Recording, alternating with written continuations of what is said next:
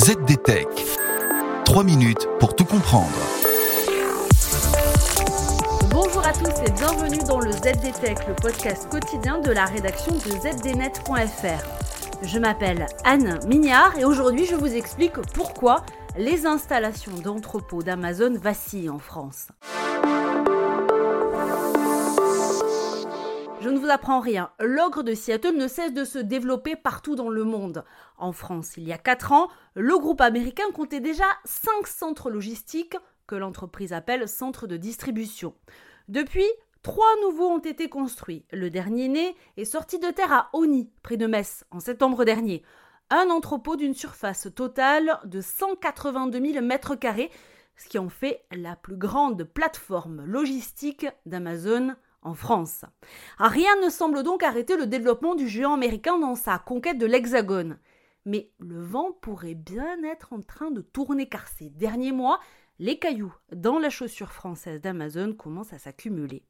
Il y a quelques jours, le géant de la tech encaissait un dernier revers tout près de Belfort. Le permis de construire et l'autorisation environnementale d'un projet d'entrepôt ont été annulés par le tribunal administratif de Besançon. La raison? La destruction d'une zone humide protégée. Et cette déconvenue, vous l'avez compris, est loin d'être la première en France pour Amazon. Le mois dernier, c'est Amazon lui-même qui aurait choisi de renoncer à installer un entrepôt de 160 000 m2 à Petite Couronne, tout près de Rouen. Et ce au grand mécontentement des élus locaux, mais à la grande joie des opposants écologistes au projet. En décembre 2021, c'est près du pont du Gard qu'un autre projet d'entrepôt était abandonné. Là, c'est le tribunal administratif de Nîmes qui avait tranché en ne reconnaissant pas l'intérêt public majeur du projet. Il semblerait aussi que la présence dans les environs de la pigrièche méridionale, un charmant oiseau protégé, ait empêché Amazon de déployer ses ailes dans le Gard.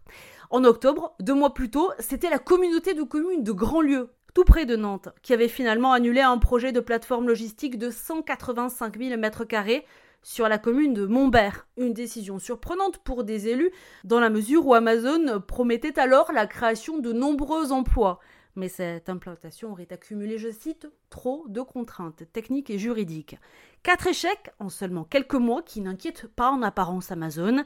Ses porte-paroles affirment même que, contrairement à ce qui est écrit dans la presse, le site prévu par exemple en Normandie était en fait destiné à une autre enseigne une affaire à suivre.